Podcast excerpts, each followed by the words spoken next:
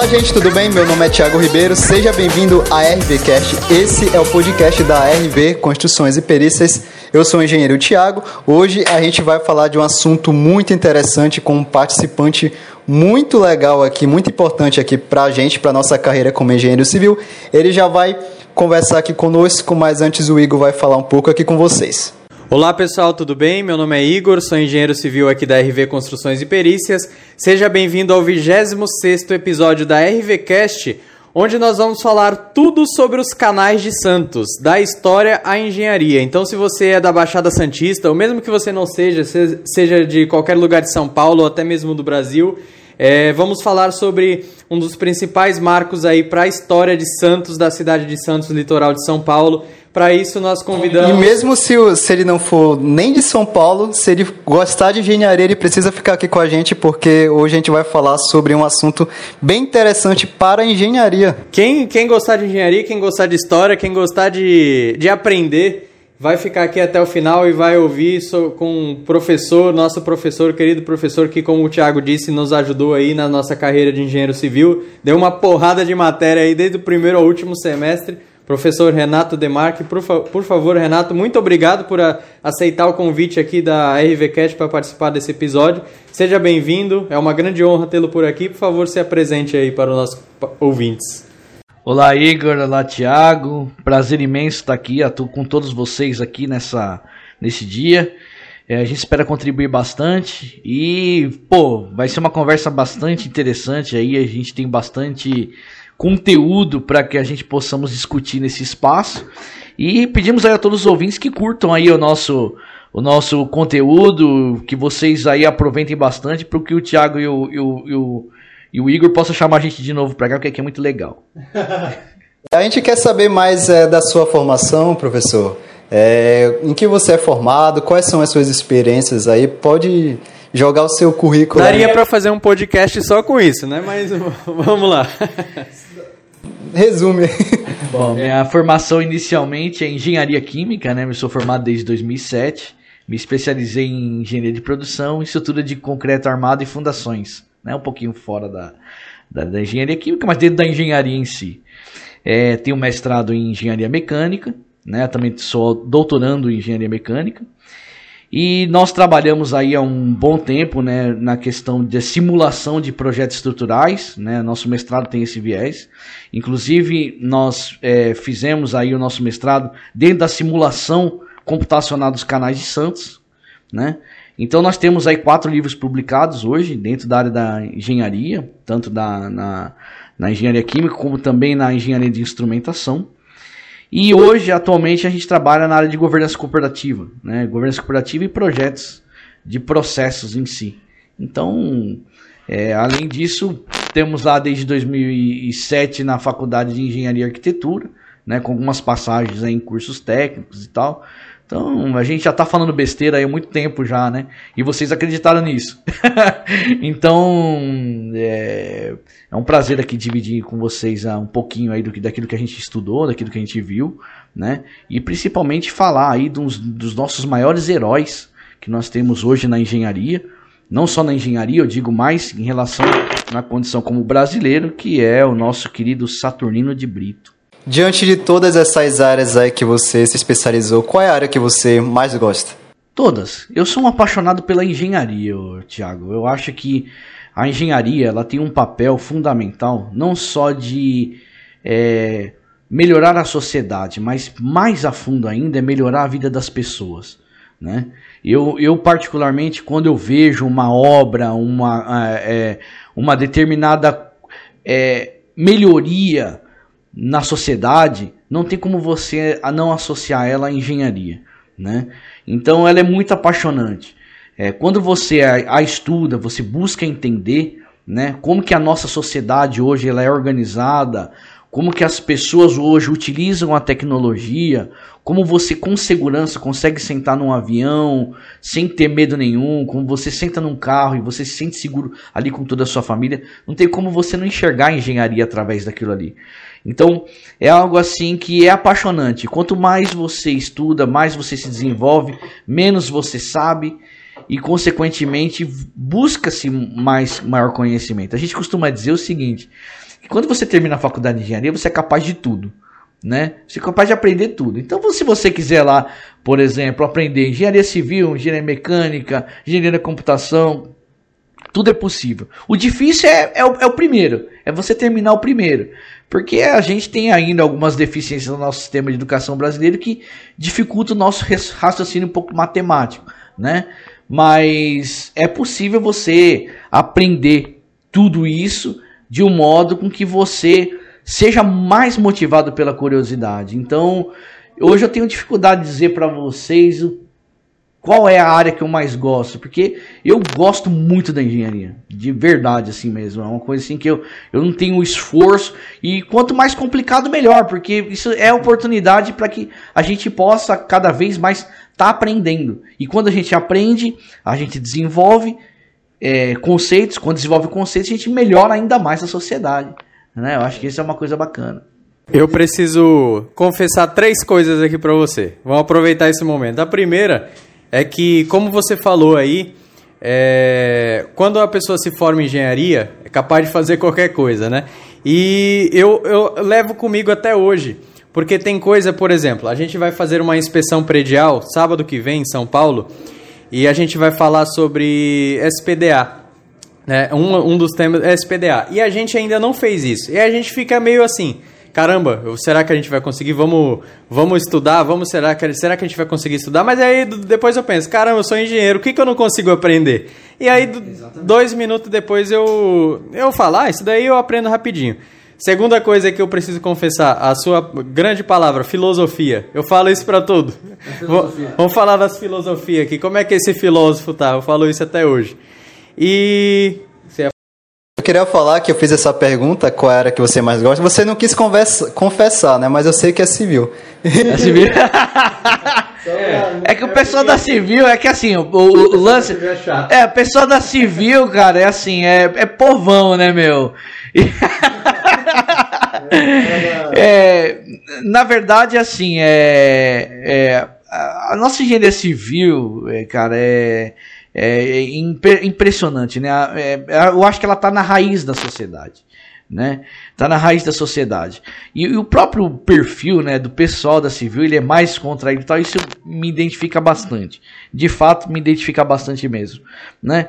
Pessoal da área industrial, talvez eu acho que pelo seu nível de responsabilidade ser muito grande, né? Ou por ser mala mesmo.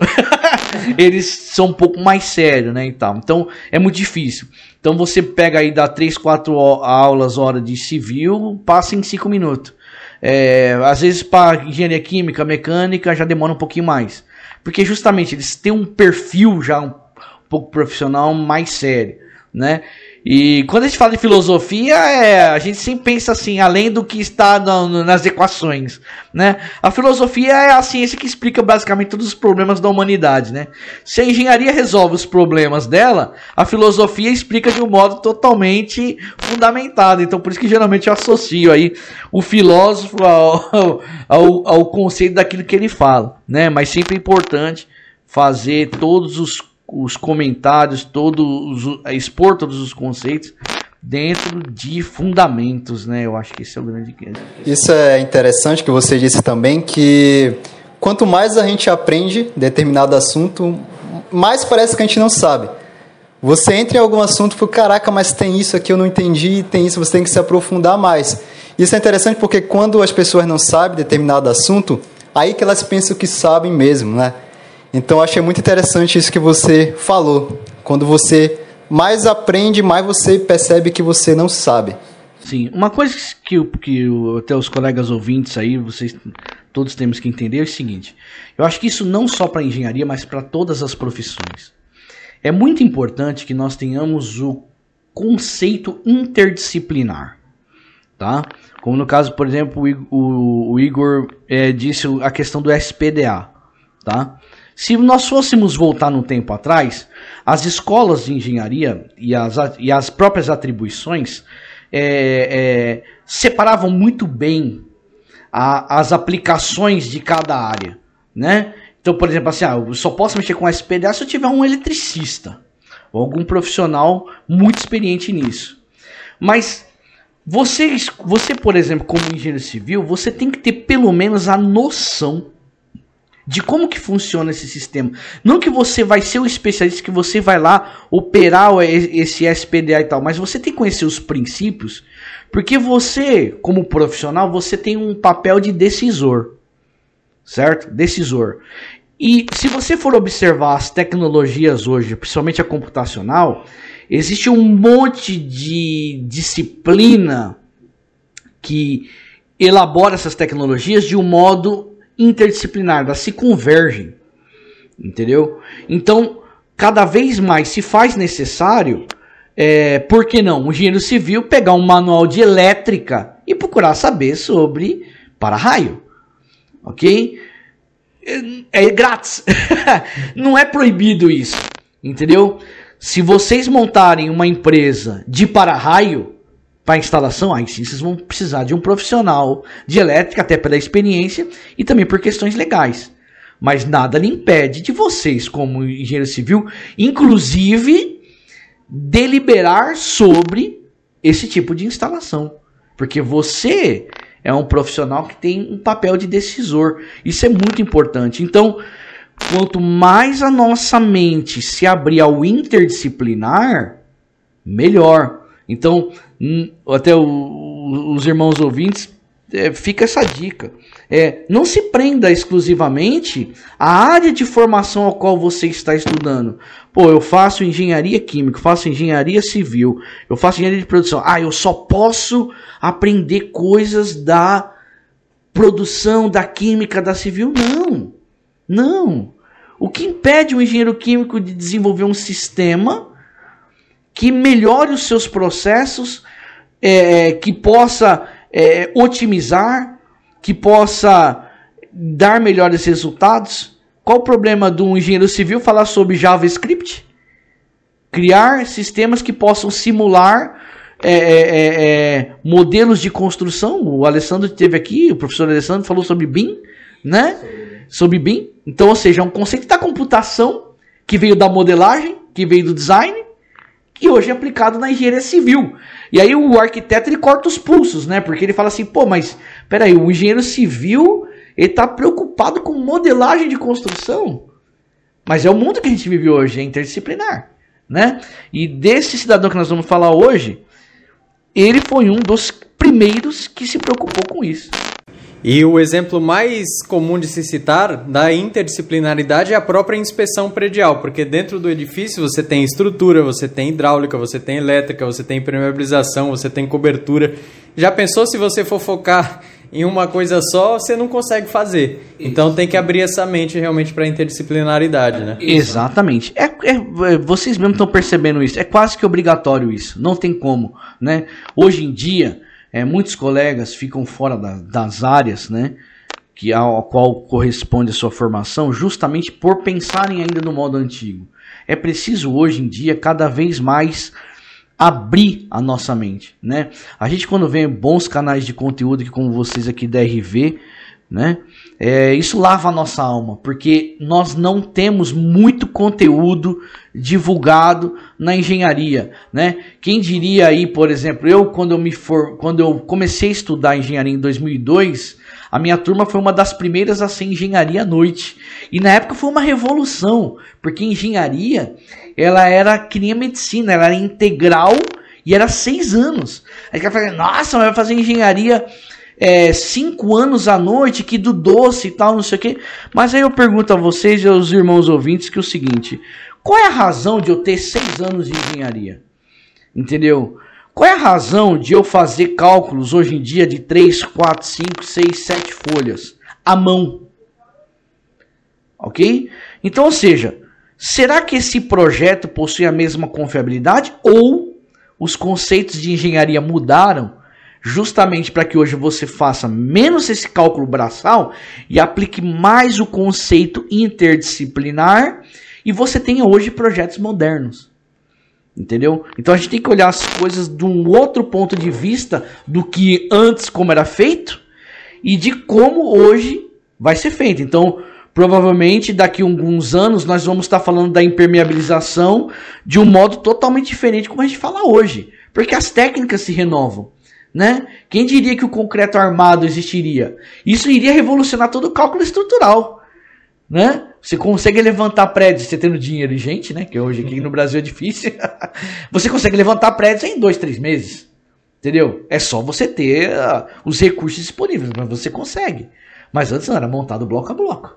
Então, quando você tem mudanças, tanto de materiais quanto na questão estrutural, você tem também alterações no modo de fazer engenharia. Então, por isso que é importante todos nós sempre estar acesos, atualizados, buscar novos conhecimentos, criar também novos, né? Divulgar. Eu acho que temos um Brasil maravilhoso, tem espaço para todo mundo. Então, é, esse papel que a engenharia cobre hoje, não só no nosso Brasil, como no mundo inteiro, é extremamente fundamental. Então, ter um pensamento interdisciplinar é fundamental hoje para o profissional.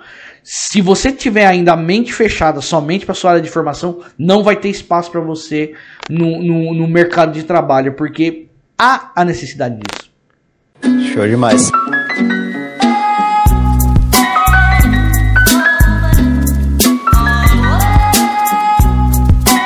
E agora vamos entrar lá no. Vamos começar a entrar no, no, no assunto do, do podcast. Vamos falar dos canais de Santos aqui. A primeira pergunta, Renato, não, essa aqui não é, não é uma aula, né? Vamos conversar. Claro, por é. favor, sim. é, eu queria saber é, como surgiu. Qual foi a necessidade de realizar, fazer os canais aqui é, em Santos? Da onde veio essa necessidade? É, o que é estava acontecendo para que seja feita os canais de Santos? Meus irmãos, é o seguinte: para que nós possamos entender os canais de Santos, é, vamos fazer uma, uma breve, um breve resumo. A gente tem que voltar um pouco no tempo, tá? O ano é mais ou menos final de 1800 a 1900, tá? Santos era e sempre foi, né, um dos grandes portos para exportação de café, tá? E o engenheiro quando ele vê um terreno de Santos, ele se maravilha, porque ele é plano.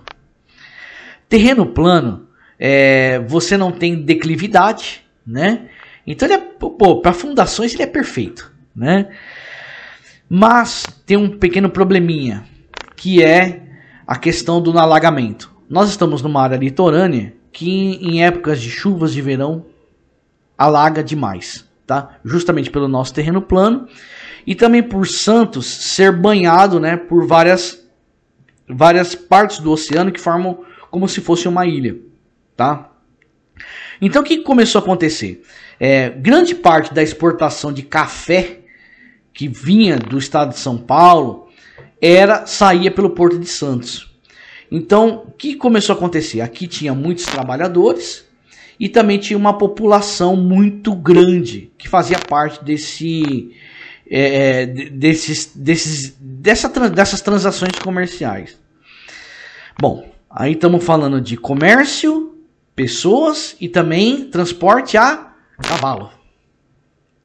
Okay? Ah, os caras aí de cavalo? Exatamente. Então, naquela época não tinha transporte, ou, era, ou você tinha as máquinas a vapor, ou você tinha transporte a cavalo.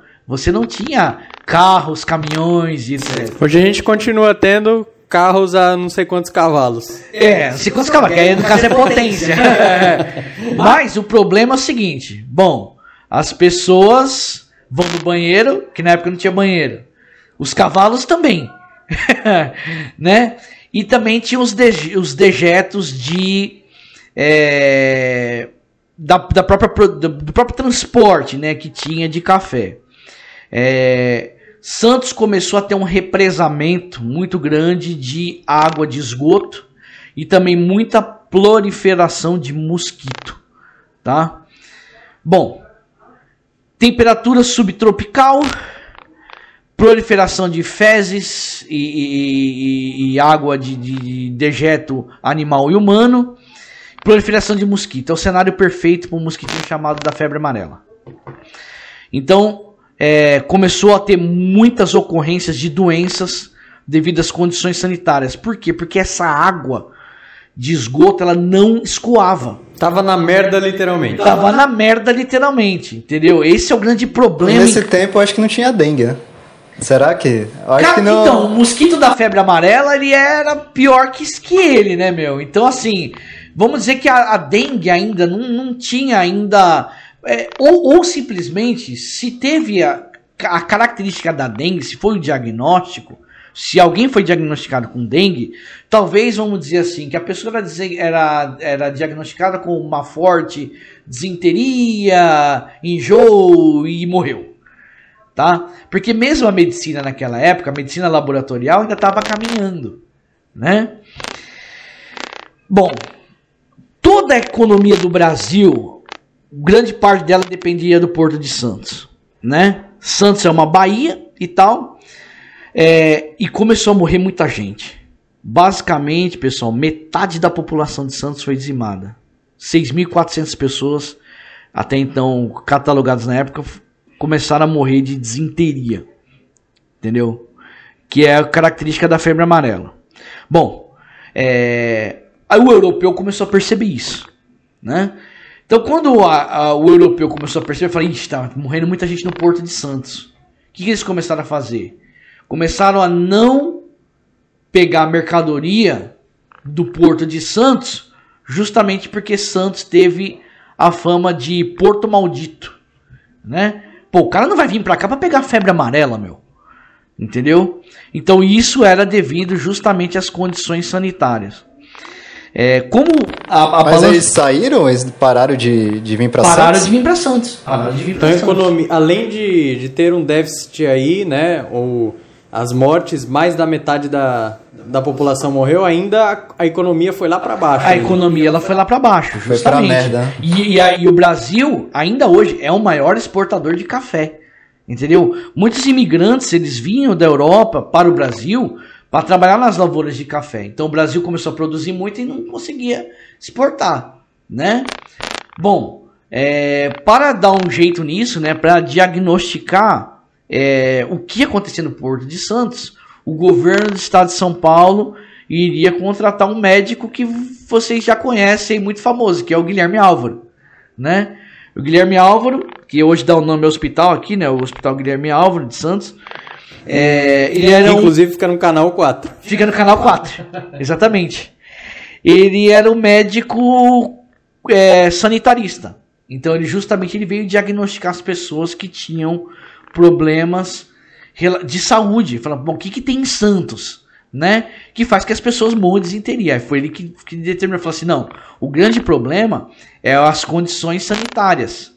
Né? As condições sanitárias que Santos vive é, acúmulo de fezes, de água pluvial que não deságua no mar, é, se deve justamente porque hoje não tem um escoamento. Né? Foi aí então que o Guilherme Álvaro chega para o governo do estado de São Paulo e fala o seguinte: falou, ó, precisa rever a questão de sanitária de Santos.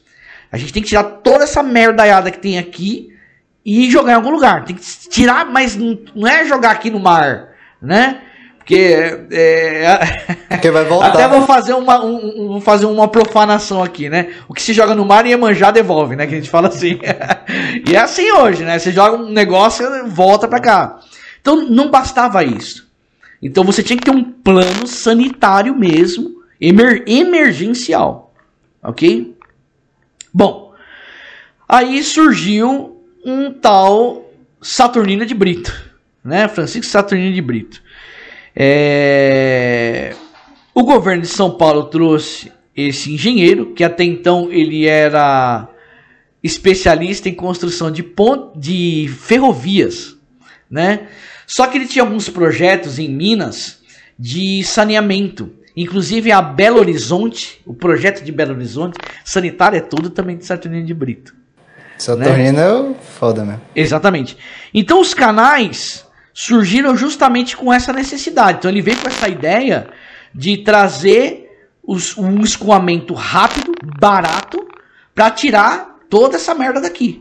Entendeu? Então o surgimento dos canais teve justamente como finalidade remover toda a água eh, pluvial e de esgoto de toda a ilha de Santos, né? Até então Ilha de Santos, né? Então é, essa foi a principal necessidade. Só que não bastava desaguar isso na praia.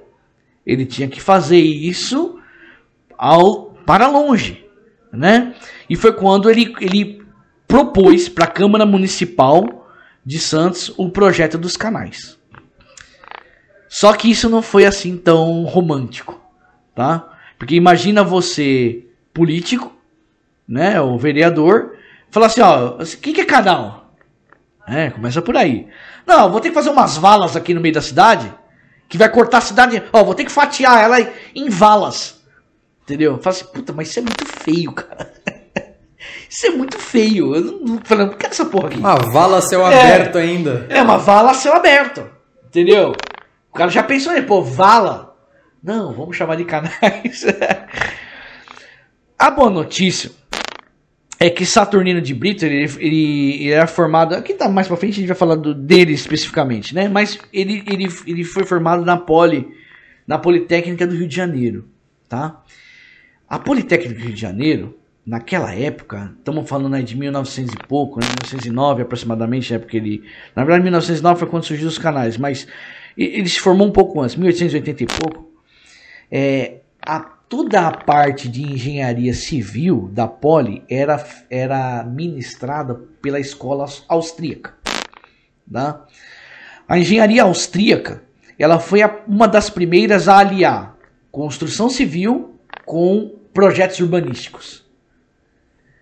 Então, ele encontrou naturalmente resistência na Câmara Municipal em, em, em aprovar esse projeto. Só que ele também foi obrigado a, juntamente com isso, elaborar também um plano urbanístico para a cidade de Santos.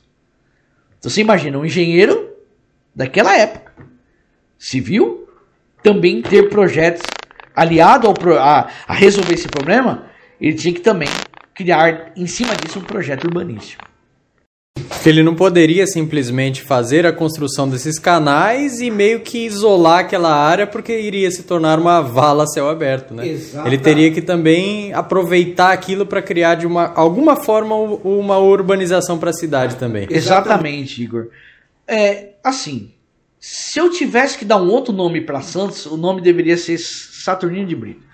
Porque é o seguinte, tem, esse engenheiro ele é sensacional não tem como você admirá-lo porque ele foi um, um, ele inspirou muitos conceitos.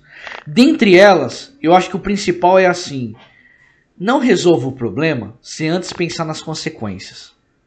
Certo?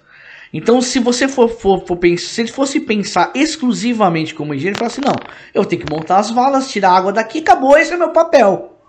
Entendeu? Só que lembre-se que ele veio da escola austríaca, então ele, ele pensou assim: bom, é, isso vai ficar feio demais, cara.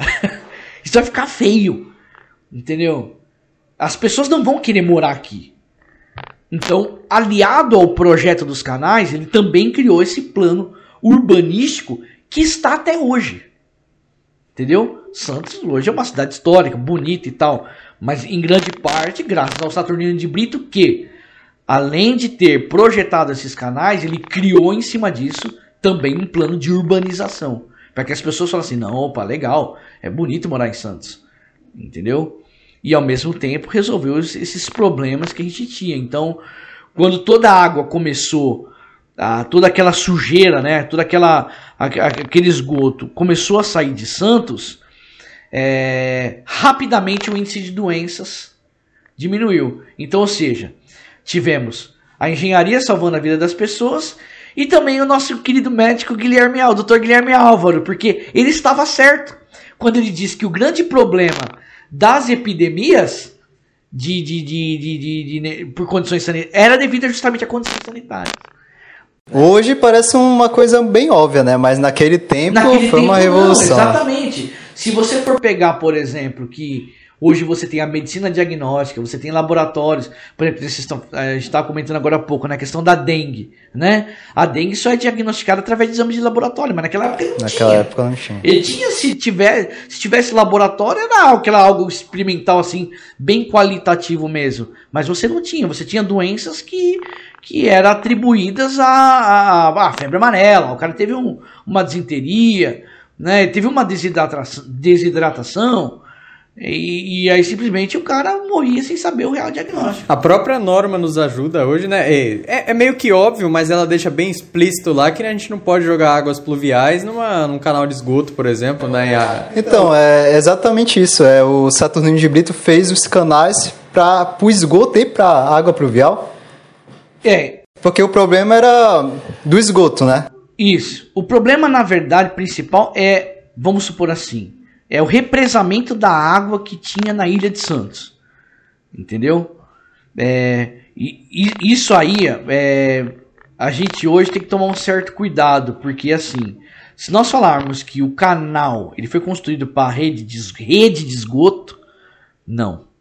Ele foi construído a princípio para tirar água pluvial da ilha, da, da, da do, do terreno do, do chão, superfície. Para não haver alagamento. Para não haver alagamento. Eh, são canais de drenagem. São canais de drenagem. Só que lembra aquilo que nós comentamos? Tudo que você joga no mar, o mar devolve? Esse esgoto não foi jogado aqui na Bacia de Santos. É, foi construído ali na. Hoje, é, antigamente eram, eram nove os canais, né? Sendo que hoje você tem sete que desaguam na, na, na praia e você tem outros dois, um que fica no Orquidário e outro fica lá na Brás Cubas, é, que fica aqui próximo ao centro de Santos. Todo esse esgoto, ele era canalizado e ele era despejado, sabe aonde? Lá na, na até então ponta de Itaipu, que é na Praia Grande, lá na onde hoje você tem o forte, ok? Porque ele tinha que jogar esse esgoto longe, tinha que tirar a água. Se a doença está aqui, certo? Se a doença está ao redor, você não pode deixar ela perto. Ou seja, jogar no mar não vai adiantar. Vamos tirar daqui, vamos jogar para Praia Grande mesmo? É, seja, porque lá é onde você tinha tubos de tratamento de esgoto. Aí você fala assim, mas como que isso iria até lá? Se você for hoje observar a Ponte Pêncil, tá? que também é uma outra obra construída por Saturnino de Brito, o que acontece? A ponte pêncil ela tem tubos certo. nas laterais que hoje eles estão inativos, que era justamente onde desaguavam todo o esgoto de Santos. Entendeu? Então você pode passar lá, se quem for, quem tiver a oportunidade ali de fazer a travessia Santos e São Vicente, né? É, perdão, Praia Grande São Vicente ou São Vicente Praia Grande, tem a possibilidade de atravessar a ponte Pêncil. Nas laterais da ponte tem tubos é, são tubos pretos que hoje eles estão inativados, mas antigamente eles desaguavam todo o esgoto para lá. Ele fez a ponte Pensam só para passar essa tubulação de esgoto. Exatamente. Utilizando um conceito de uma outra escola de engenharia, que é a escola alemã. Aí a ponte Pensam requer um podcast à parte. Porque ela é um conceito também de arquitetura e engenharia também muito interessante. É, ele levava para lá, mas exatamente para onde? Qual local que esses, esse esgoto ia? Isso, ele jogava no, no, no, mar mesmo, né? Na ponta do Itaipu, no mar mesmo. Entendeu? Passava por um tratamento, tratava, vou chamar de tratamento, né? Mas é remoção de resíduo sólido e tal, né? E desagava no mar. Só o primário ali. Só... É, só isso, só o primário. Porque a ideia justamente era jogar o mais longe possível para tirar de Santos né, a doença. Então eles, eles, tinham que tirar o mais rápido possível. E era levado por bombas, que por gravidade não. É por gravidade. Por gravidade? É por gravidade, é por declividade. Exatamente. Justamente porque foi para lá. É, ele podia jogar em Guarujá, por exemplo. Entendeu? Só que se você for fazer a batimetria Caraca. do terreno, é, né? Se você for fazer a batimetria do terreno, você tem um, uma leve declividade para aquela direção de Praia Grande, São Vicente. Entendeu? Então foi por desnível. Aí assim, pessoal, se você tem o terreno reto, ok? Como que você faz a declividade? É com fundações você controla isso, né? Você afunda mais determinada parte do, do, do terreno que a água ela vai escoar, ela vai escolher, escolher caminho preferencial e ela vai embora. Né? Então, por deslocamento por gravidade, vai. Porque naquela época não existia bombeio. Se tinha bombeio, era por máquina a vapor ou simplesmente carneiro hidráulico. E ele teve que ter um conhecimento de topografia também, né? Para ele ver ali como que está o, o solo, como está a terra aqui no... Exatamente. Inclusive, no, no cálculo de canais, você tem um índice de declividade, né? Que é um dos requisitos para que a água possa escoar. Você não tem canais, não tem bombeio, ele é escoamento a céu aberto. Então, ele depende da declividade e da ação da gravidade para que hoje ele possa escoar. É... é, o esgoto não descia no canal, ele ia direto para essa tubulação que já levava para lá. Isso, isso mesmo. Isso mesmo. O então, projeto original era, era justamente esse.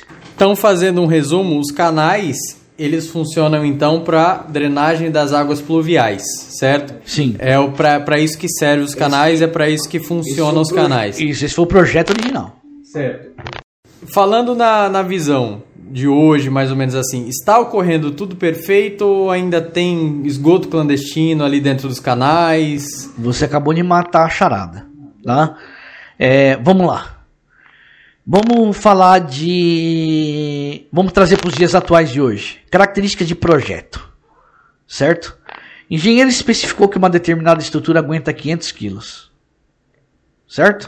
Então, ou seja, ele utilizou todas as técnicas, conceitos, filosofias, né, para que aquela estrutura aguente 500 quilos. O cidadão mete mil. A pergunta: a estrutura aguenta? Não. Se ele colocou mil, é porque alguém alterou. Eu estou alterando uma característica de projeto. Certo? Então, assim, quando você prevê um cálculo estrutural, da mesma maneira, são definidas todas as condições críticas. Então, na engenharia, eu sempre especifico pensando no pior cenário possível. Quando esse pior cenário, é extrapolado, eu tenho uma coisa chamada desastre. Esse é o grande, esse é o grande X da questão. Acontece que o, aí é um problema mundial, vamos dizer assim. Vamos falar de Brasil, mas é um problema mundial.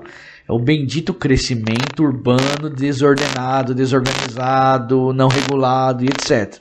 Entendeu? O cara vai construir uma casa em um determinado local ele não vai montar uma rede de esgoto com base em normas, boas práticas, montar na malha de saneamento, etc. Cara, se, o cara... se o cara não constrói a casa é, dele. Irmão, o cara vê um canal aí do lado ali e fala, vou ligar um tubo ali. Entendeu? Eu vou ligar um tubo ali. Aí ele liga o tubo ali, onde vai desaguar no canal. Mas para que foi projetado o canal? Para remover águas pluviais. Aí eu começo a ter despejo de esgoto. Opa, eu já mudei uma característica de projeto. Entendeu? E o engenheiro, ele treme, cara. Ele tem que começar a ter mal de parques quando ele, quando ele pensa que tem alguma característica de projeto desordenado. Que aí eu pergunto a vocês, que são engenheiros já bem experientes. Quando você tem uma característica de projeto alterada, o que, que acontece? Nós temos que, que verificar o projeto de novo. Nós temos que ver o que está acontecendo, talvez de redimensionar esse projeto, Exatamente. fazer um, um, novo estudo, é tudo novo, tu, novo de novo. Novo de novo. Por quê? Porque você não consegue prever o que vai acontecer. Quando o engenheiro não consegue prever o que vai acontecer, pessoal, isso é muito perigoso. Isso é muito perigoso. Hum, a engenharia, nós engenheiros, né? Os, os irmãos aí que, que, que, que, queiram aí, que fazem parte da engenharia, que, que queiram estudar engenharia, estão estudando, tem que se ligar muito nisso.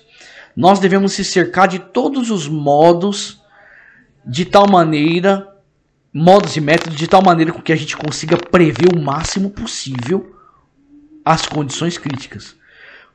Quando a gente tem uma característica de projeto alterada, como você bem falou, Igor, muito bom, cara. Você tem que rever todo o projeto. Ele já não atende mais aquilo que você até então projetou. Então hoje, quando você tem alagamentos, né, adiantando aqui o negócio, quando você tem alagamentos hoje de canal, você não pode dizer assim, pô, o canal não funciona. Não.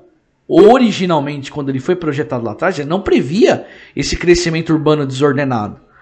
Então, assim, quando você tem um dedo apontando no sentido oposto, você tem outros quatro apontando para você, certo? Então, antes que a sociedade julgue. Ah, os projetos de canais.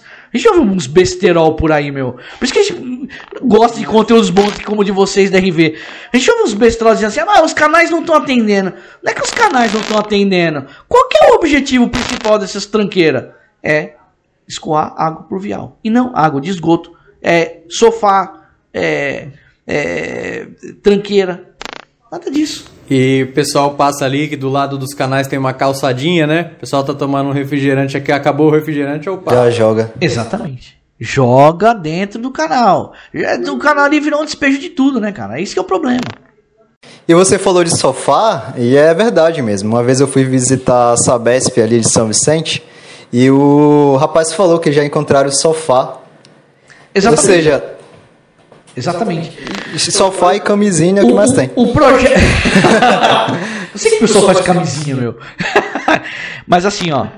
é, Existem duas características críticas para o canais, em se falando de projeto, tá? Um deles é a profundidade e a largura. Quando nós mexemos na profundidade, existe a profundidade a geométrica, que é a, a profundidade física, e a profundidade hidráulica, que é o nível d'água. Certo? Então esse é o grande lance. Quando o engenheiro ele dimensiona é, um canal, ele primeiro vai dimensionar o que? O geométrico. Ah, mas e o nível d'água? O nível d'água é com base na média histórica de chuva. Tá? Um dos grandes problemas de hidráulica, inclusive está o nosso livro aqui na frente, aqui, o, o Azevedo Neto, né? ele fala o seguinte: uma das maiores é, é, grandezas de dimensionar na hidráulica é a vazão. Porque se você vai, vai fazer um projeto que visa escoar água de chuva, o mínimo que você tem que saber é o quê? Qual é a média histórica de chuva da região. Entendeu? Com isso você estima o quê? A vazão e a partir dela essa profundidade hidráulica. Naturalmente, para que um canal escoe em condições críticas, o que fala aqui o nosso querido Azevedo Neto, né? Manual de hidráulica, né?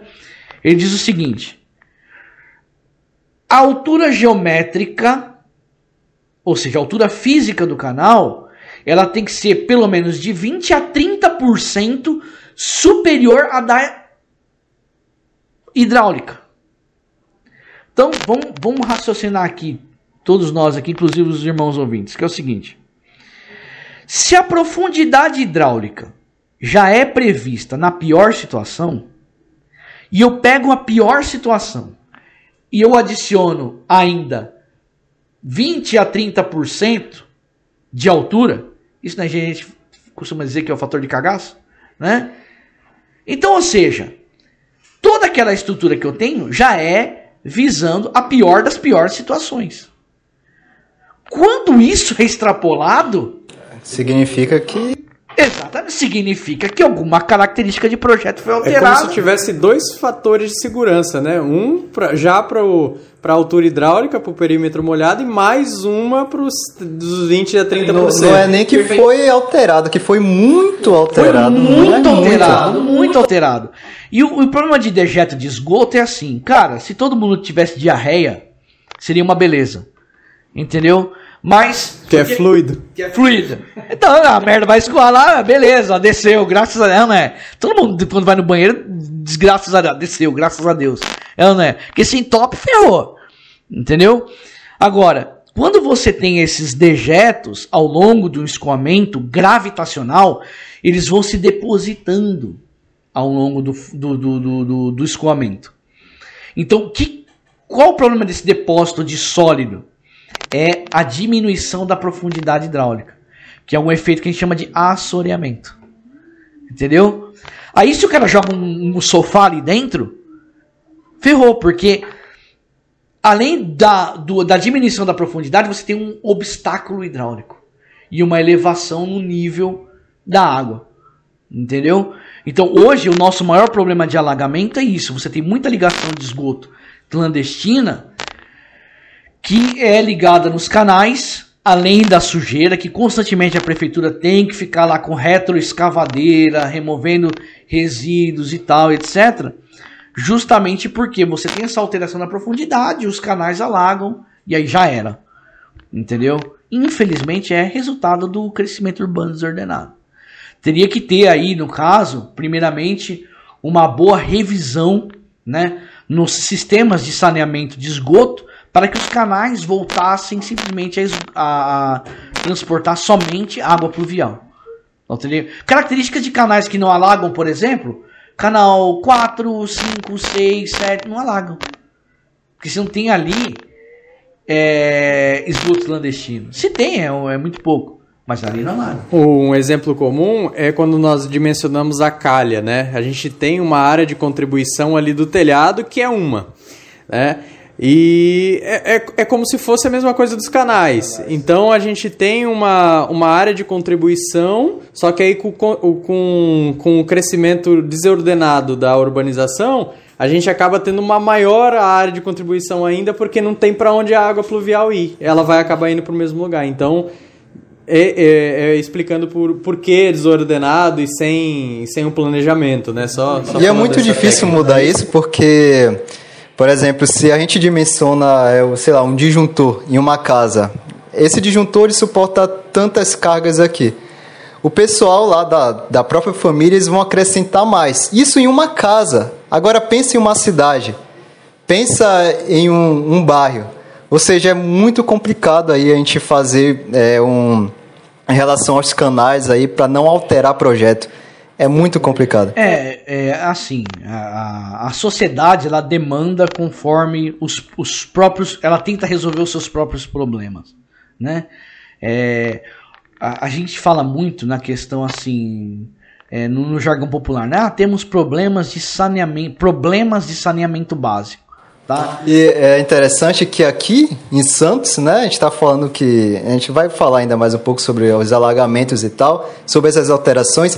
E aqui em Santos é um exemplo de saneamento básico, a gente já está falando de problemas. problemas Imagina no norte, nordeste, que lá não tem, na maioria dos lugares. Sim, é, não precisamos ir muito longe. É, é, Tiago, a gente pode, por exemplo, pensar assim em São Paulo. Entendeu? São Paulo, você tem áreas que alagam e você tem áreas que não alagam. Você entendeu? As pessoas falam assim: ah, é um problema de saneamento não é um problema de saneamento, porque há conceitos hoje de saneamento que resolvem esse problema.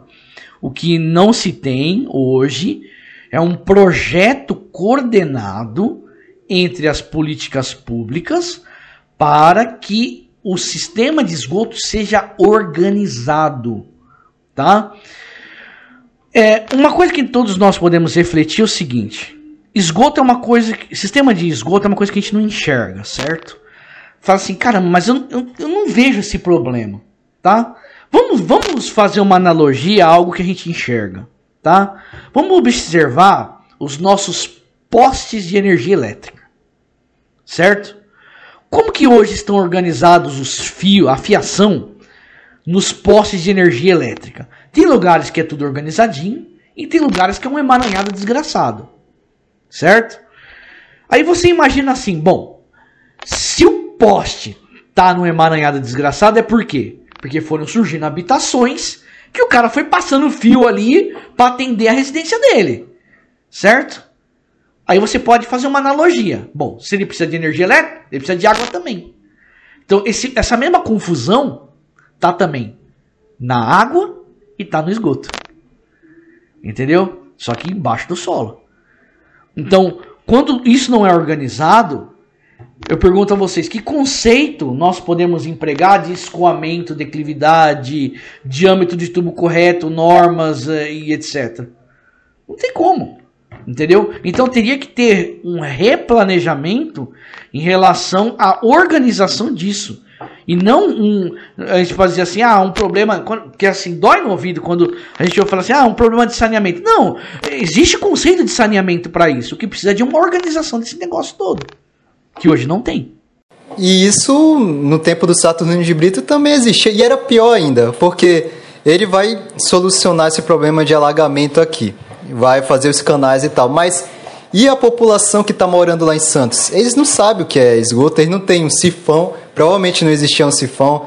É, não sei se existia bacia sanitária, não sei exatamente. Ou seja, antes de ele, dele solucionar aqui esse problema maior, né, ele precisa é, falar para as pessoas, sei lá, as famílias e tal, e para melhorar o, o sistema de esgoto né, nas famílias. Colocar uma, uma rede lá. Enfim, eu acho que ele também teve esse problema aqui. Né? Exatamente.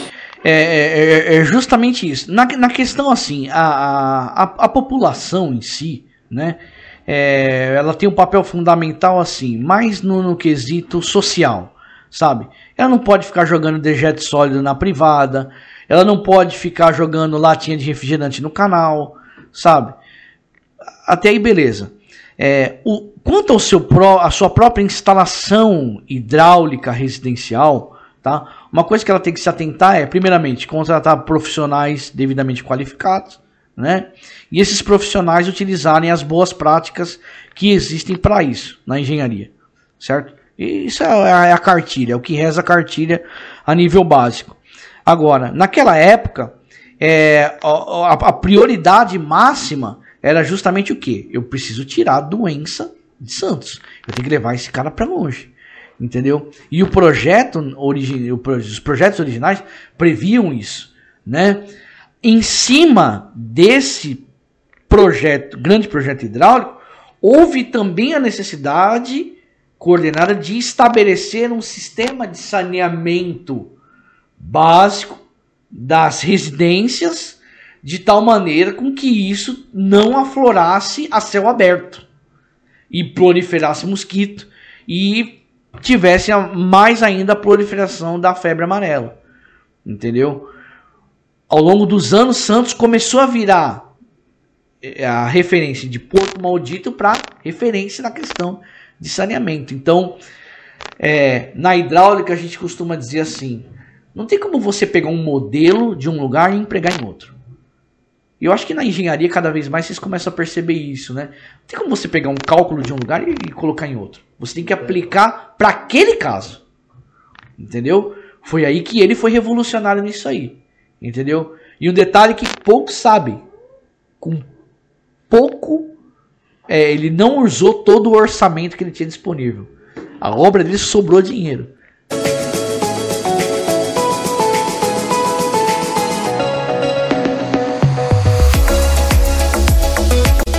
E falando em exatamente em pouco recurso, em falando em poucas técnicas que nós existimos hoje.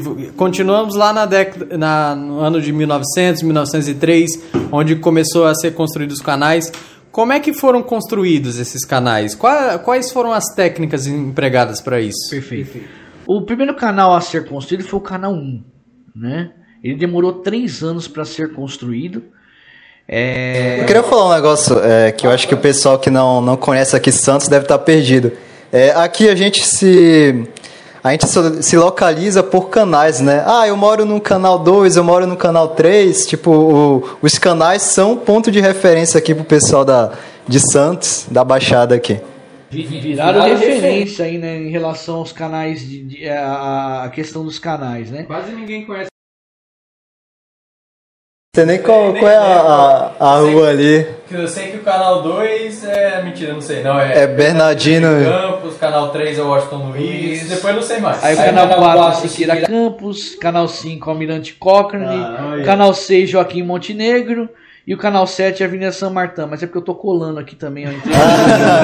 E, e, e, e, o e não é só o canal 7, né? São 10 canais, se eu não estou enganado. Exatamente. Hoje você tem canais novos, né, que foram construídos, que é o da Jovina de Melo, que hoje ali ele atende a zona noroeste, né, que é, que é muito importante. Ali, uhum. ali nós temos um, um, canal e a questão do orquidário, né? Esse do orquidário também é, que fica ali na rua Moura Ribeiro, também são canais novos, né? que eles foram também construídos ali justamente para fazer o, a captação de esgoto a céu aberto. Então, então, complementando o que o Thiago disse, a gente se baseia tudo em canais. Ah, eu estudei onde? Na Exanc. Onde fica a Exanc? Canal 7. E, e, ainda bem, e ainda bem que tem os canais, então eu ia me perder em Santos. Me perder. Ah, eu vou preciso do médico. O médico fica onde? No canal 2 e assim por diante. Perto do canal 2, o pessoal fala. Na região do canal 2. É tudo isso daí. Exatamente. Técnicas de construção de canal. Vamos lá. Na hidráulica, você tem dois tipos de escoamento. Um que é de conduto fechado, que é de tubo, e outro a céu aberto, tá? Que é o, can... que é o chamado de canal, tá? Então, é, duas é, condições influenciando o escoamento de canal. Um é ser ter contato com a atmosfera, né, com a pressão atmosférica, e outro declividade, tá? Por que que Saturnino de Brito não fez com tubulações fechadas e tal, etc? Bom, primeiro que seria um projeto mais demorado. O Estado tinha pressa, porque a economia basicamente estava estagnada. Ninguém queria é, é, é, é, transportar mais mercadoria no Porto de Santos. Porque é assim, pessoal, uma coisa é você tomar medida e depois você sentir os efeitos dessa medida. Certo? Então você começa a implementar a medida de, de solução de problema, mas não é assim, ah, construir o canal resolver o problema. Não demora um tempo para que essas medidas surtam efeito e tinha pressa, tá? E uma das maneiras mais em conta é, é, disponíveis naquela época é justamente essa abertura de canais. Os canais já existem há muitos e muitos anos atrás, tá? Se nós formos voltar aí na época dos romanos, onde tinham os aquedutos, né, para transporte de água, eles eram feitos em canais. Tá? Na antiga Babilônia também, muitos transportes, muitos transportes eram, é, perdão, de água eram feitos também através de canais, tá? É, posteriormente, né, é, existiriam canais aí que serviriam muito para rotas migratórias, como o próprio canal de Suez, o canal de Panamá. Então, o conceito de canais não é novo, tá? Basicamente, é, o que a escola austríaca nos trouxe, né, que através da, da, da, da Universidade Politécnica do Rio de Janeiro, era o que? Era que esses canais eram estabelecidos em formatos geométricos. Tá? Então, o método que o Saturnino utilizou foi justamente o método geométrico para construção dos canais. Hoje você tem o canal retangular, no formato de retângulo. Boa. o canal trapezoidal, que é no formato de trapézio, Opa, que são os de Santos. Os de Santos são canais trapezoidais. Existe o triangular, que é muito utilizado em é, como vertedouros, né, no caso de transporte de água de irrigação. E os circulares, né? Os circulares e os semicirculares, também muito utilizados na área da irrigação, tá? É, os canais retangulares, que são aqueles quadradinhos, normalmente eles são empregados quando você não tem um saneamento básico é, crítico ou quando você tem situações de emergência, tá? Quando, por exemplo, assim, vai, é, não querendo segregar e tal, mas dando um exemplo, tá? Vamos supor que você vai resolver um problema desse na África, certo? E lá o cara fala assim, olha, eu não tenho recursos para você resolver esse problema, porque você seja o Saturnino de Brito lá de um país da, da África ou em alguma região extremamente pobre aqui do Brasil. Fala, não tem recurso para você fazer um canal de alvenaria, entendeu? Então, normalmente se utiliza o canal retangular para isso, tá? É, quem for ir para o litoral sul é, de São Paulo, é, pega a, a rodovia Padre Manuel da Nóbrega, sentido Itanhaém, pode ver do seu lado esquerdo canais retangulares, que é o que chama de vala. Lá no onde eu moro mesmo, Maitá, isso. É, o que divide o Maitá e o Continental é um canal retangular. Canal retangular, entendeu? Você pode ver que ali é, o canal retangular ele tem como característica é, a possibilidade de não ser de alvenaria, que é o que torna ele barato tá? Ele pode ser de alvenaria, mas como também não pode. O Azevedo Neto, que no seu manual de hidráulica, ele estabelece o seguinte: não existe uma regra quanto ao formato geométrico do canal. Você tem que aplicar para uma determinada situação e ver se funciona. Basicamente é grosso modo isso. Então o Saturnino de Brito ele adotou o formato retangular e de alvenaria. Por quê? Justamente porque ele entendeu que o solo de Santos era uma porcaria. Trapezoidal, né? Trapezoidal. Trapezoidal. Trapezoidal. Perdão, trapezoidal. Ele adotou o canal trapezoidal. Por quê? Ele percebeu naquela época que o solo de Santos era arenoso.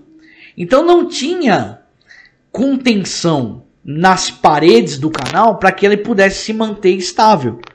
Então, o trapezoidal, né, você sabe que você cria taludes, né, que são declividades nas paredes, declividades, declividades aí em torno de 45 e tal graus, é, é, de tal maneira com que a própria edificação se sustenta.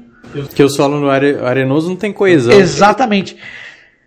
Pessoal, é o seguinte, se os engenheiros de fundações tivessem visto os trabalhos de Saturnino de Brito, teriam pensado duas vezes antes de construir esses prédios que tem aqui na, na, na, Orla de Santos, de modo inclinado.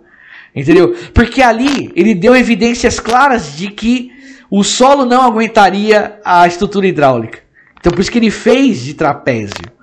Entendeu? E, e justamente com base nesse formato geométrico de declividade que ele construiu os canais, também com base na média histórica de chuva. Tá? Essa foi a técnica empregada. Eu acho que os caras até viram que era todo o estudo dele, mas eles fizeram porque eles querem ganhar dinheiro, querem vamos construir dinheiro. aqui, não quero Santos vai ser referência de prédios tortos, né? Não é? Mas, mas é interessante, né? Porque é, esses prédios, eles também. É, é, a gente tem que chegar a oportunidade em tudo, né? Isso também foi uma oportunidade para que a engenharia estrutural revisse seus conceitos, né? Em relação a posicionamento de edificação em solo, rever fundações. Então, nesse caso de Santos, também surgiu também toda uma filosofia voltada para a engenharia de fundações, né? Apoiar sobre maciço, que até então não tinha essa ideia, né? Não tinha isso. Hoje, a, é, o conserto da declividade do, do, do, dos prédios também surgiu devido a esse problema de, de, de solo de Santos. Então, Santos é uma escola de engenharia. Né? Ela tem um cenário perfeito para muitos conceitos terem surgido. Então, isso, é isso que é o legal. Né?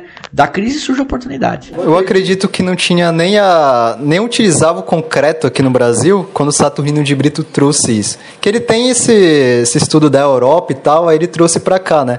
Que eu acho que era de madeira, não, sei exatamente, mas eu acredito que ele foi um dos é, iniciantes aí para usar concreto aqui no Brasil, nos canais. Exatamente, perfeita, perfeito exemplo, exatamente. O que viria depois aperfeiçoar o conceito de barragem. Olha, olha que maravilha, cara. olha como uma coisa vai puxando a outra, entendeu? Olha como uma, um conceito ele vai puxando a outra, certo? Porque hoje barragens nada mais são do que concreto, concreto em ambiente molhado, né, em ambiente úmido. O que, é, em se falando hoje, se fala assim, cimento e água não são coisas que se dão muito bem. Mas havia necessidade de construir um material que aguentasse e suportasse isso. E está até hoje, no caso aqui dos canais. Né? Então, de fato, ele foi um dos primeiros caras a implementar isso aí.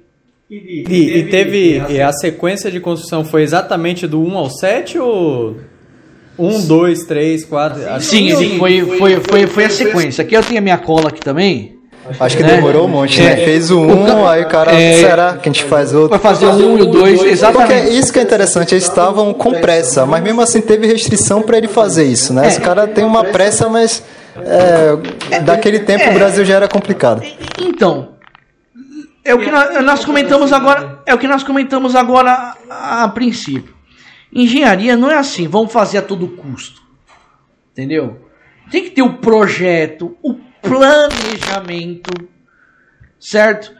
É, atendimento às situações mais críticas primeiro, sabe? Não é você fazer que nem um desembestado. Eu, eu brigo muito com nossos alunos em relação a isso, né? Não pegue um conceito e faça que nem um desembestado. Pensa primeiro no que você está fazendo, certo?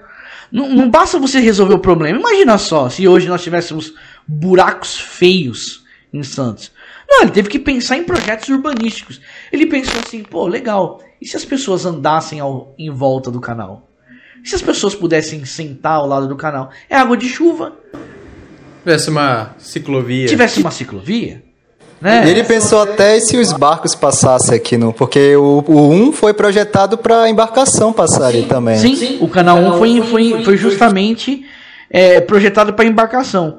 O canal 1 ele foi construído em 1900, e foi inaugurado, né, em 1907, o canal 2 em 1910.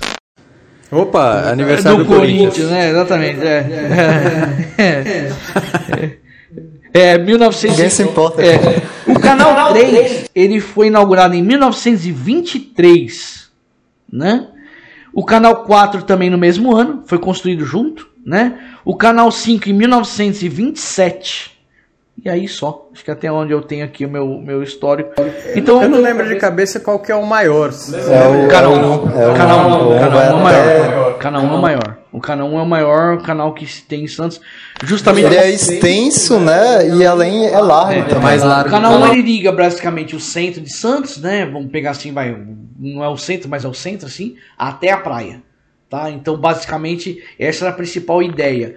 Porque ali naquela região central de Santos, no, se vocês forem ver, é onde fica o grande piscinão. É onde até hoje alaga mesmo, né? Aquela região ali da Pinheiro Machado e tal. Além da água, é, desaguar, a, a, a, ali da água desaguar, a água dos morros, né? Ela desaguar ali. Então, grande parte do alagamento é ali. Então, a priori, todo esse descarregamento de água surgiu a partir do centro de Santos até o, a praia, né? Para justamente desaguar ali e ir embora, tá? Então, o, o, a boa notícia é que na, naquela ocasião é, foi rápido. A resposta ela foi muito rápida na questão, ela tirou a merda da frente e tá tudo limpo, né? Então começou a melhorar as condições sanitárias e hoje você tem essas belezas aí, né? Santos ela é referência mundial na questão de, de, de, escoamento. E hoje é referência urbanística, né? Mora no canal 3. É chique morar perto do canal. Né? O seu ouvinte aí for, for de longe, né? Fala assim, pô, eu tenho uma vala na porta da minha casa. Não, é chique. É Inclusive chique. Os, os, imóveis mais caros são próximos de canais.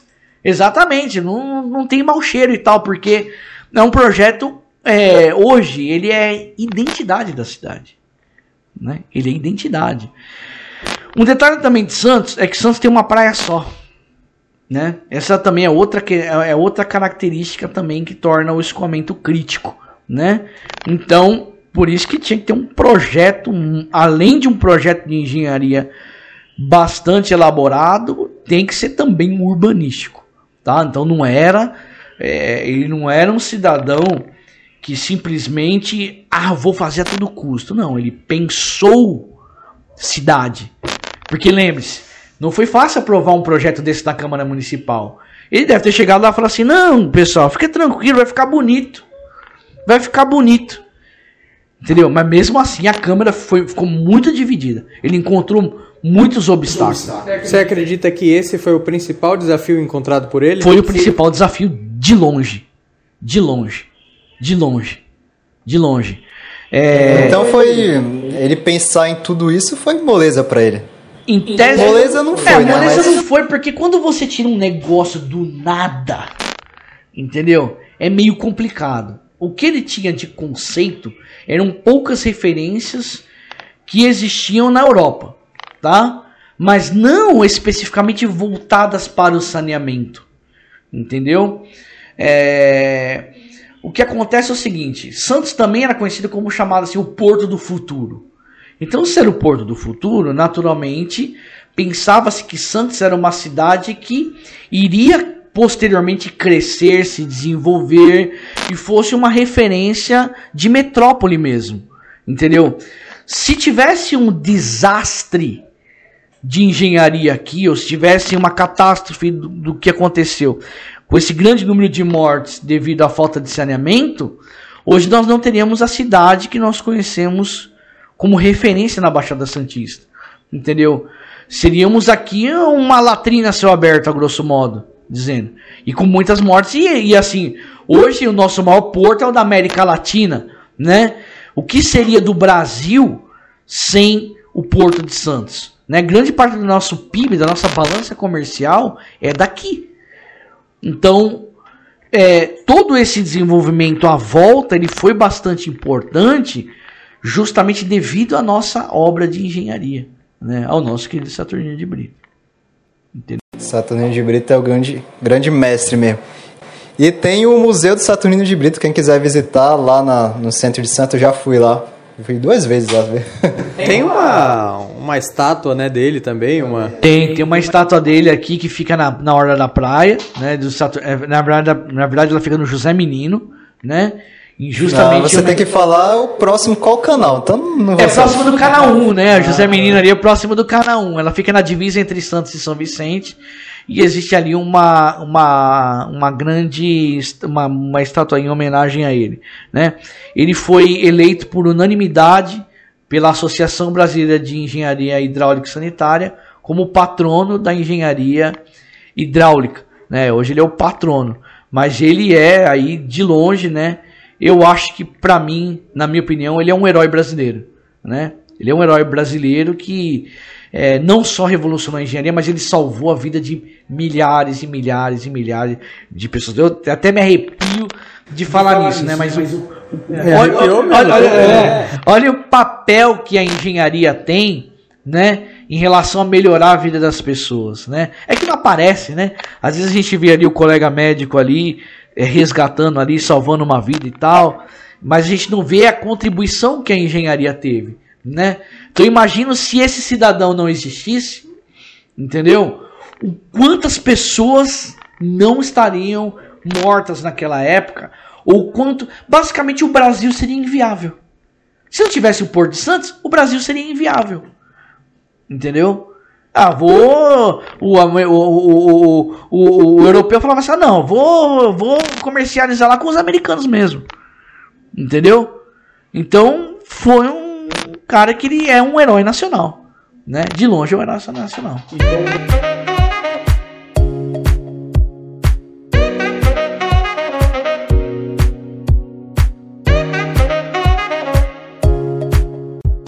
E como você disse, ele contribuiu para os estudos de fundações, inclusive ele contribuiu para o estudo da, da engenharia hidráulica né? É, então teve muitas contribuições dele com esse projeto dos canais de Santos para a engenharia hidráulica e sanitária, né? Isso. isso. Ah, é, dentre as obras de Saturnino existem várias, tá? Dentre elas algumas remodelações do Rio Tietê. É, nós temos também é, toda, nós já dissemos, né? A projeção da Grande BH, né? De Belo Horizonte, também é projeto Saturnino de Brito. É, muitas obras de saneamento básico no sul, né? Região de Pelotas e tal também foi devido a Saturnino de Brito. E além do que, ele criou também muitos projetos urbanísticos, tá? que é justamente a adequação das construções à sociedade. Né? Então ele tem muitas contribuições que vão muito além. É, até 1970 era utilizado, ele criou um sistema de armazenamento de água através de tanques em sequência que permitiam o abastecimento de água potável em regiões extremas. Né? Depois esse sistema viria a ser substituído por conceitos mais modernos, mas ele vigorou por mais de 50 anos. Né? Isso é, na nossa sociedade. Então tem, tem muitas. Como se fosse uma caixa d'água gigante? É isso? É, basicamente isso. Ele criou sistemas de sequenciamento de tanques, que é o sistema Saturnino. Saturnino de Brito né? Que ele deixou, ele caiu em desuso porque ele era, ele era subterrâneo, né? Então hoje você tem aquelas caixas d'água que são suspensas, né? Inclusive ele é referen são referências em, em alguns centros urbanos, mas basicamente ele foi um dos pioneiros nesse sentido, né? É, era um emprego que ele tinha assim na, na, na sociedade que de, de conceitos que hoje ainda é empregado nos livros de engenharia. Com certeza. Então, se você quer saber mais de Saturno de Brito, a gente vai deixar o Instagram dele aqui. Brincadeira. Tem o museu dele, tem um monte de coisa aí na internet também sobre ele. E também eu faço um convite até para quem gosta de cultura, né? Em Santos tem o passeio turístico que sai do Gonzaga, se não me engano, e ele passa por, pelos canais e vai contando a história de novo dos canais, fala algumas curiosidades fala do cemitério elevado, do vertical, fala de um monte de coisa da cidade de Santos, para quem gosta, né? Fica aí o, o, o recado, né? Para todos os, os, os, que estão ouvindo, né? Quem, quem, quem gosta muito de história mesmo, né? Santos, Santos e o Brasil tem muito a ver, né? Desde o Saturnino de Brito, tem a questão dos irmãos Bonifácio, a questão da bolsa de café. Então, assim, é, é, gente, é, muito mais do que no livro é você ver a história ao vivo. Né? E aqui Santos ela, ela preserva muito bem essa, essa, essa história, né? esses patronos do, do Brasil mesmo. Né? a, a, a, nós, ainda hoje, infelizmente, temos aquela síndrome do vira-lata, né? Achar que tudo que é de fora é melhor e tal, não sei o quê. Mas a, engenharia brasileira, ela é sensacional. Ela criou muitos conceitos que hoje é empregado no mundo inteiro, né? E auxiliam e melhoram muito a vida das pessoas. Né? Eu acho que é muito importante a gente valorizar esses heróis, né? Que hoje nós temos o privilégio de ver aqui, ó, prontinho no livro. A gente pega aqui o nosso, tô aqui de frente do, do Azevedo Neto. A gente vê aqui essas equações, vê esses desenhos aqui. Vem tudo mastigadinho pra gente. Mas naquela época os caras tiveram que tirar isso aí do nada. Entendeu? E não tinha HP, não tinha. é, isso que é legal, né? Isso que é legal. Isso que é legal, né? A galera acha difícil colocar em prática esses conceitos. Imagina tirar isso do nada. Isso que é, isso que é difícil. É, pessoal, assim, eu acho que a engenharia ela se torna menos difícil quando você começa a entender a importância que ela tem, a aplicação que você tem claro, em alguma coisa. Claro que nem tudo você vai curtir, né? Tem umas coisas mala dentro da tua área que você vai atuar, mas é, tudo passa a ser interessante quando integral você... de várias variáveis. Integral, integral várias tripla. variáveis, integral tripla, física 1, 2, 3, 4, 5, 10, né? E por aí vai. Então, é, mas é, todo esse conhecimento ele é necessário para que você tenha é, aplicações em N atividades. Entendeu? Então você mesmo hoje pode criar um novo conceito de hidráulica ou de estruturas e tal. Basta você ter a mente aberta e enxergar em uma determinada situação é, é, a melhoria. Né? A gente diz que existem dois tipos de pessoa: o inteligente e o gênio. O inteligente ele vê o alvo e acerta. O gênio ele vê um alvo que ninguém vê. Entendeu? Simplesmente isso. Ele cria o alvo, ele quando cria, não existe. Ele cria o alvo. Agora você pode pensar assim, pô, mas eu preciso ser um superdotado, eu preciso nascer iluminado, eu preciso ser canonizado para criar algo novo? Não. Basta você ouvir tudo aquilo que as pessoas sempre reclamam. Problemas para os engenheiros têm que ser oportunidades ok? Quando algum dia alguém reclamou que o táxi que era caro, alguém criou o Uber. Quando alguém algum dia reclamou que ligação telefônica é cara, alguém criou o WhatsApp. Então, assim, são problemas que as pessoas sempre tiveram, alguém ouviu e entendeu o recado e criou uma solução para aquilo ali. Ponto. Não precisa ser gênio. Sabe? Não precisa ser um superdotado, um iluminado. Basta você, a partir do problema, criar a oportunidade. Sim. E você acha que é, a faculdade de engenharia entrega um, é, a, isso que você está falando, essa qualificação para a gente ver oportunidades é, diante da, dessa carga horária que ela tem de cálculo, de física, você acha que o engenheiro sai preparado para ver essas oportunidades aí? É, cara, é o seguinte, nem de perto. Aí eu vou falar assim, você vai falar assim, pô, mas hoje é um problema da faculdade? Não. É, eu acho que é assim, é, os cursos de graduação em geral, né, no mundo inteiro, o que que eles dão para você? Fundamentos. Entendeu? Se você for lembrar lá quando você entrava na escola, lá na primeira série, o que, que você via lá? Você aprendia a escrever poesia, você aprendia a aplicar é, mesóclise, ênclise próclise. Você não via. Você aprendeu a escrever. A partir da tua escrita é que você vai desenvolver livros, poemas ou escrever piada no, no Instagram. Certo? Na engenharia, o que, que você vê? A engenharia, a, a, os cursos de graduação, eles são fundamentos. Então eu tenho que dizer para você o seguinte, o Igor e Thiago. Ó, hidráulica é assim, assim, assado. É, os canais são em formato geométrico. Certo? A partir desses fundamentos é que você vai pegar para si aquela gama de conceitos e vai fazer como vocês fizeram, certo? Vocês tiveram tudo isso. Vocês viram lá, fundações, mecânica dos solos, é, física, cálculo, etc. Mas você fala assim, opa, vou pegar isso aqui e vou trabalhar com patologia. E você vai pegar e vai pesquisar tudo sobre patologia. Você isso, vai é, isso é interessante porque é, patologia das construções, doença das construções, a gente não vê na faculdade. Não, não vê. Isso não tem então, na faculdade. Não vê porque não é um conceito de fundamentos. Entendeu? Eu tenho que te dar a base para que a partir dessa base, vamos dizer assim, a partir desse abecedário, você possa buscar a melhoria disso. Na, na graduação a gente não vê nada de otimização. Otimização e melhoria a gente não vê. Porque isso não faz parte de fundamentos. Entendeu? Então, o, o, o, o, o que, que as pessoas têm que entender é o seguinte. Poxa, eu terminei minha graduação e eu não me sinto preparado. Perfeito. Esse é o raciocínio perfeito. Ótimo. Maravilha. Você tem tudo para ser um profissional de sucesso se você, se você tiver na sua mente que você não está preparado, porque você vai ter que se preparar. Agora você vai ter que pegar todo esse gabarito que você tem, que é básico, do básico, do básico, do básico, e desenvolver a tua carreira em cima disso. Porque você vai ter que ter os fundamentos para isso. Entendeu?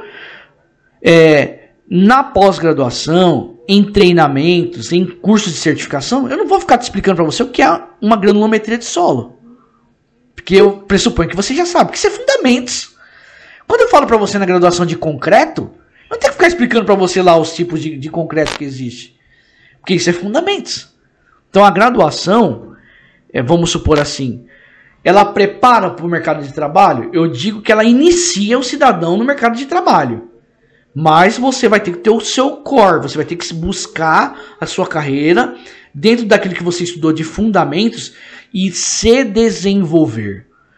Eu, na minha opinião, aqui eu só posso dar minha opinião, é o seguinte, nesses quase 15 anos de formado, mais de 15 anos, sei lá, 2007 para cá, é o seguinte, é, é errado você achar que você formado, você está preparado.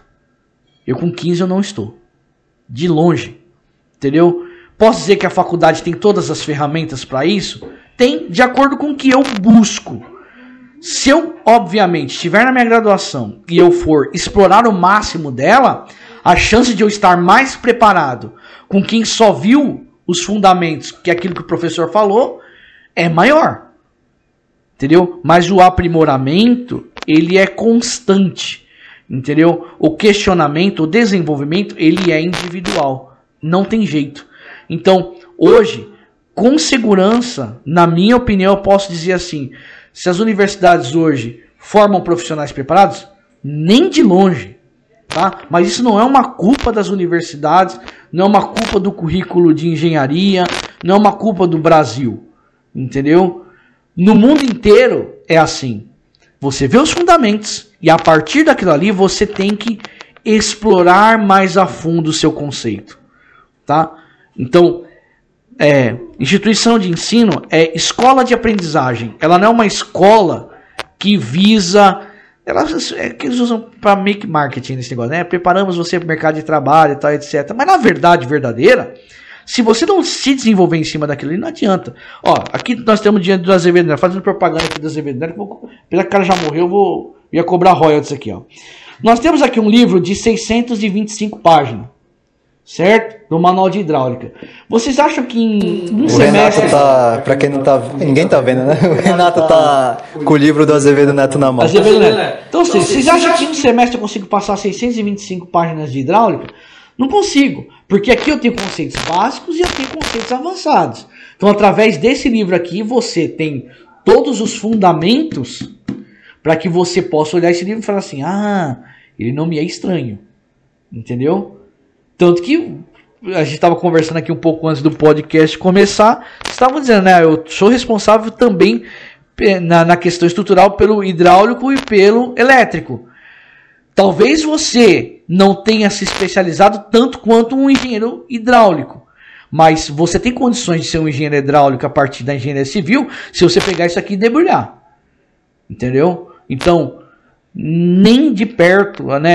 Então, assim, se você tá ouvindo a gente nesse momento, se sente assim meio seguro, tá terminando tua faculdade de engenharia, ou é recém-formado, fala assim, caramba, eu tô fora e tal. eu me sinto despreparado, você tem tudo para ser um bom profissional. Porque essa é a mentalidade que você tem que ter ao longo da sua vida. Ao longo da sua vida. Entendeu? A partir desses fundamentos é que você vai desenvolver a sua engenharia. Daqui a uns anos, vocês vão ver aí, vocês mesmo já estão adquirindo experiência aqui na RV, né? Vocês vão ver lá o currículo lá de, de engenharia e falam assim, nossa, mas eu quebrava a cabeça com isso. É, porque era coisa básica. Entendeu? Então, sempre tenha em mente o seguinte: toda graduação tem como finalidade apenas te dar os mecanismos para que você possa se emancipar como profissional e buscar o conceito e se desenvolver. Sempre. Isso é exercício diário. É, eu acredito que o segredo é não parar e também ter coragem com consciência. Perfeito, meu irmão. Eu acho que você resumiu tudo isso aí. Você resumiu perfeitamente isso. Você tem que ter uma coragem com consciência, fundamentada, sabendo que sempre você tem que estar se desenvolvendo. Sempre você tem que ter a mente do aprendiz, né? A mente do aluno. Quem acha que sabe tudo, na verdade não sabe nada. Naturalmente que você adquire a experiência passando pelos braseiros da vida, sabe? Mas o que vai fazer você melhor, engenheiro, melhor profissional, é o seu desenvolvimento diário. Isso é o lance, é o quanto que você consegue afiar o machado. E você achar que a graduação ela vai te dar isso, mesmo você fazendo na, nas faculdades de ponta, na Politécnica de Madrid, na USP, na Unicamp, é errado. Não cometa esse erro de achar que você está preparado, porque você não vai estar. Você vai cair do cavalo, entendeu? Porque você não vê a, re a realidade na faculdade. Porque lá não é o lugar também de mostrar a realidade. Lá é fundamentos, entendeu? Isso é importante. Show demais.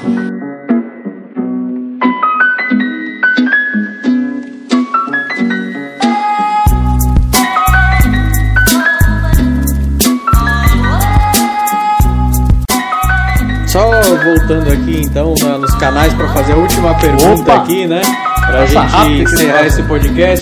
É, a gente sabe que os canais foram uma, foi uma contribuição muito importante aí para a drenagem da cidade de Santos, porém, mesmo assim, a gente tem o um problema do alagamento. A gente já comentou durante o podcast né, que tem, tem coisa errada, tem é, clandestino, pessoa, mal educação das pessoas.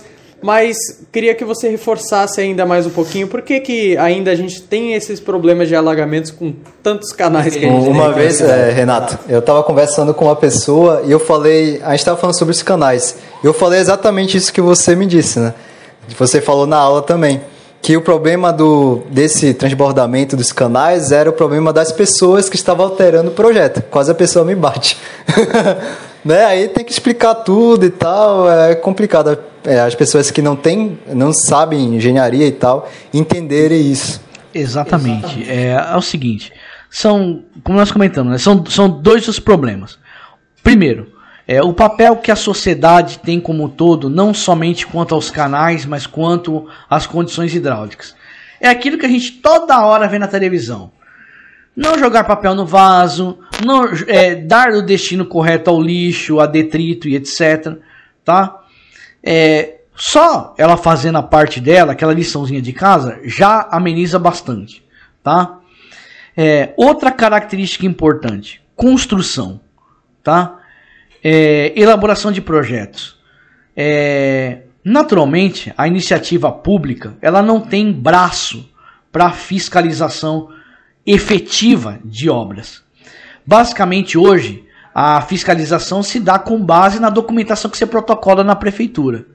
Só que não, dificilmente, exceto se, for uma obra de grande porte, vai um fiscal lá e certificar se realmente o seu projeto executado está sendo feito de acordo com o que foi protocolado.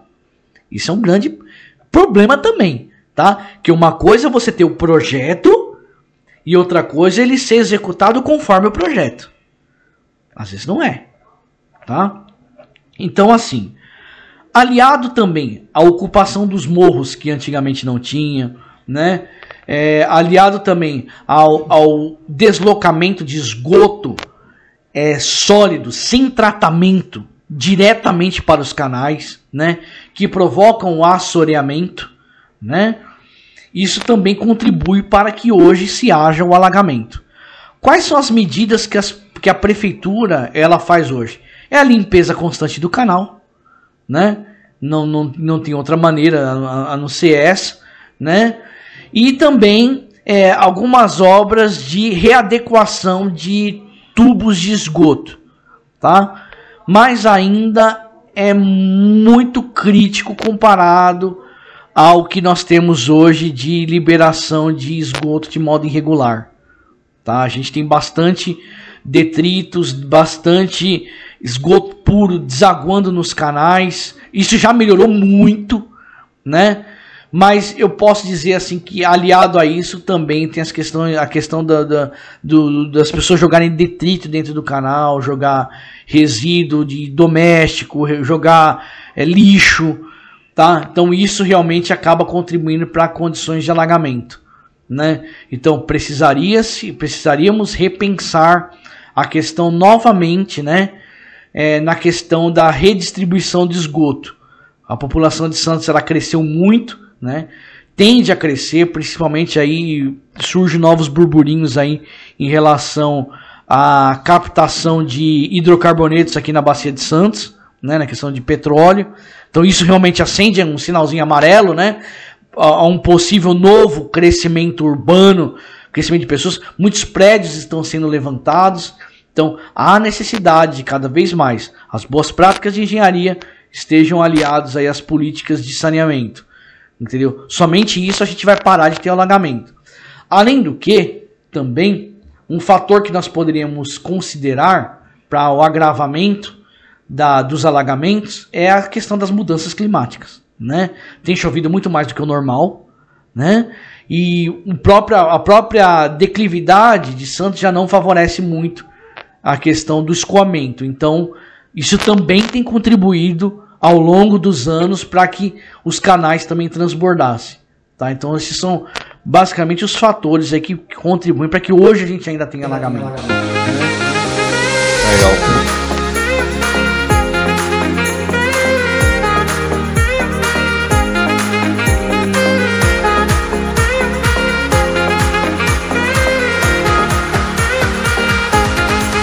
Então, Renato, mais uma vez nós agradecemos a sua participação aqui nesse episódio 26 da RVCast, falando tudo sobre os canais de Santos. Tenho certeza que quem ficou aqui até o final é, pôde aprender bastante coisa, assim como eu aprendi, assim como o Thiago deve ter aprendido bastante também. É, sempre é uma honra falar com você que sempre o aprendizado é enorme. Né? Pode ser até uma, uma, uma rodinha de conversa, o aprendizado vai ser grande. Então, muito obrigado aqui mais uma vez. Pode, pode falar suas considerações finais. Bom, queria agradecer aí a todos que aguentaram a gente até agora. né? É, o sucesso aí da EVCast, a empresa de vocês, RV Construções e Perícias, na pessoa do Igor, do, do Tiago. Pra gente sempre é um privilégio, né? Falar sobre é, o, o, aqui a nossa região, sobre os canais de Santos, sobre engenharia, né? Um assunto que faz parte do nosso dia a dia, que a gente busca cada vez mais aprender, né? A, a, a desenvolver. Então convido a todos aí, de algum modo, né, a sempre estar tá se desenvolvendo, buscando novos conhecimentos, ter a, a mente interdisciplinar, né? E sempre aqui tá de olho aqui no nosso podcast aqui, né? Porque o pessoal que traz conteúdo bacana, né? Conteúdo de qualidade. A gente traz né? pessoas né? bacanas. Traz, é, traz umas pessoas bacanas aqui, os filósofos aqui, né? né? Eu falei, eu falei assim, pô, os caras que falam uns negócios que eu imagino se fosse bêbado, né, meu? Mas acho que. mas assim, é, é, é bastante privilégio, é, privilégio pra gente estar tá aqui ocupando esse espaço aqui, né? E agradecer, a gente se coloca sempre à disposição para aqueles aí que queiram cada vez mais discutir, a gente conversar, trocar ideia e também aprender, né? Eu acho que esse é, o, é sempre o, o grande lance. Tem a mente do principiante, que cada vez, quando a gente tem essa, essa questão da mente do principiante, a gente tem a possibilidade e o privilégio de sempre aprender mais. Tá? Então, um grande abraço a todos aí, um bom final de ano para vocês, para os seus familiares, que tudo ocorra bem aí com saúde. Aqui o Igor também um grande, grande beijo aí, o, o Thiago também um grande beijo, sempre aí nossos queridos alunos, agora colegas, né, de profissão que também tem muito a ensinar pra gente e muito sucesso aí para a carreira de vocês e de todos aqueles que estão nos ouvindo aí. E essa que é a grande filosofia, né? Cabeça de aprendiz. Né? A gente aprendeu muito aqui, eu espero que as pessoas que acompanharam também tenham aprendido. Foi uma honra é, conversar aqui com você sobre esse assunto tão interessante e sobre outros assuntos que também gente tratou aqui. Muito obrigado. Quem sabe a gente pode marcar outro podcast, Já falar combinado. de outros assuntos aqui. Então, gente, eu espero que a gente tenha te ajudado, espero que você tenha gostado desse episódio. Esse foi a RBcast. Até a próxima. Tchau.